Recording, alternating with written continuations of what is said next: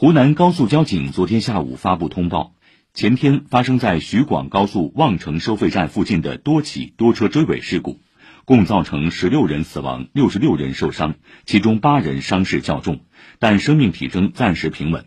事故发生在前天傍晚五点左右部分涉事车辆追尾后起火。目前应急管理部已派出工作组赶赴现场指导处置。